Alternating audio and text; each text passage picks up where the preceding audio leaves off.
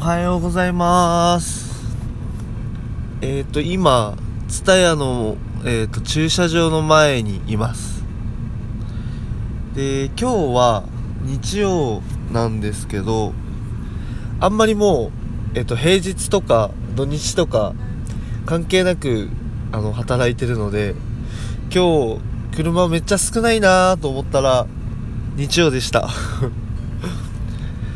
で今日はえっ、と夜、ま、隣町の琴浦町っていうところで農家民宿がスタートするんですけど今年の春ぐらいからかなするんですけどその今えっとロゴですね。ロゴをあの提案させてもらう仕事を受けていてでそれをえっ、ー、と、まあ、夜提案しに行くって感じですね。で基本的には、えーと、観光の仕事を、まあ、ガイドだったりとかツアーを作ったりとかっていうのをしてるんですけど、まあ、それとは別にあの会社でシェアオフィスを、まあ、みんなで運営していて、まあ、その中にあのデザイナーだったりとか映像制作ができるメンバーだったりとか、まあ、そういうクリエイターの、えー、と人がもう何人か、あのー、シェアオフィスに入ってるんですけどなのでそのシェアオフィスのメンバーと一緒に、あのー、デザインの仕事だったりを請け負ってるっていう感じですね。で東京の時に広告代理店勤めてたんですけどほぼなんかその時とえっ、ー、とやってることは、まあ、似通っていてまあ、えー、東京の時は営業だったんですけど、まあ、本当にほぼ一緒ですね。で営業でえっ、ー、とまああの依頼をしてくれた人とお話をしてで実際にもうえっ、ー、と見積もりだったりとか請求書だったりとか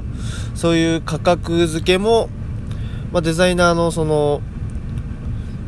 あの費用を換算した上で出して、まあ、全部やり取りをするっていうような感じですね。なので、えー、東京いた時は、えーと、まさか同じような仕事をするとは思ってなかったんですけどまあ、結果としてあの、まあ、シェアオフィスができたことによってあの会社としてあの社内にあのデザイナーを抱えてるわけではないんですけどシェアオフィスがあることで本当に同じようなあのことが仕事として受け入れてでなおかつやっぱ会社だとあの仕事が増えていけば増えていくほど、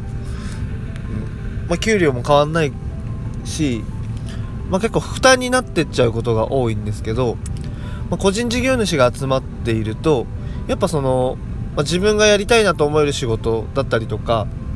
まあ、単純に仕事があの来ると、まあ、嬉しいっていう。なのでそもそもの仕事が増えた時のあのモチベーションの方向が違うのでだからそれはすごいいいなと思いながら今あのまあ、去年から始めたことなんですけど試行錯誤しながらやっていて、まあ、これからもなんかみんないい形を模索していければなと思ってます。えっ、ー、と4分、まあ、大体あの毎回5分以内に収められればいいなと思ってるので、えーと、とりあえず今日はこんな感じで朝からあの撮ってみました。それでは今日も頑張りましょう。